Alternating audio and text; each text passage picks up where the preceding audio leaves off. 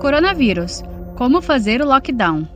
É uma pena que a gente tenha chegado nesse ponto. Se a gente não conseguiu, pedindo um isolamento, pedindo a participação das pessoas, botar a polícia na rua, é, é extremo, mas é necessário em alguns lugares. É, o lockdown é uma medida extrema, desesperada, eu diria, de saúde pública, né, na linha do distanciamento físico, mas ela é a medida mais extremada, que para impedir a circulação é o bloqueio total, né, em português mas ela é uma medida que suspende um direito. É justificável do ponto de vista de saúde pública, mas é, para suspender um direito, no caso o direito de ir e vir ou o direito de abrir o seu comércio, ela precisa ter uma justificativa e é preciso que o governo diga claramente quais serão as pessoas afetadas por esse lockdown. Não basta só é, mandar ficar em casa.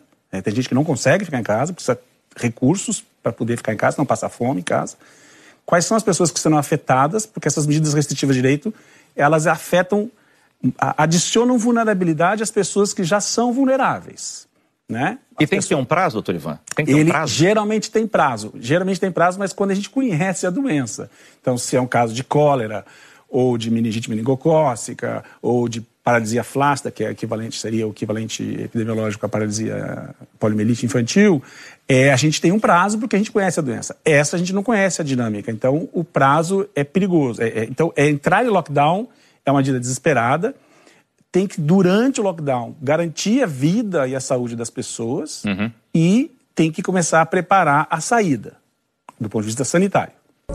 Saiba mais em g1.com.br barra coronavírus.